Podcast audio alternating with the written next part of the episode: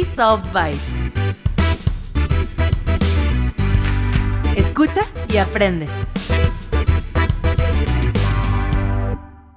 Hola amigos creativos, ¿cómo están? Bienvenidos al Byte del Día. Hoy vamos a estar hablando de algo que nos pasa a muchas personas que trabajamos en el área creativa en varias empresas y esto es, ¿qué hago cuando tengo un bloqueo de creatividad?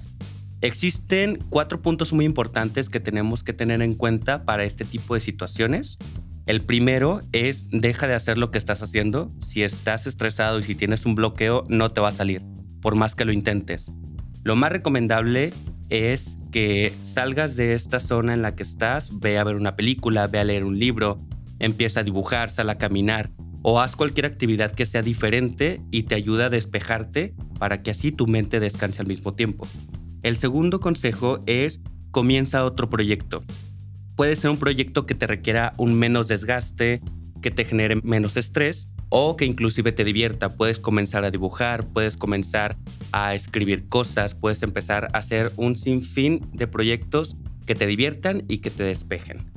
El tercero es busca una inspiración. En todas las profesiones tenemos buenos proyectos que nos van a generar una motivación para aumentar la calidad del proyecto que estamos haciendo. Si eres un músico, escucha música que te guste, escucha las bandas que te gustan y de esa misma música puedes sacar esta parte me gusta, esta parte la puedo implementar en el proyecto que estoy realizando, entonces busca inspiración y manténlo creativo.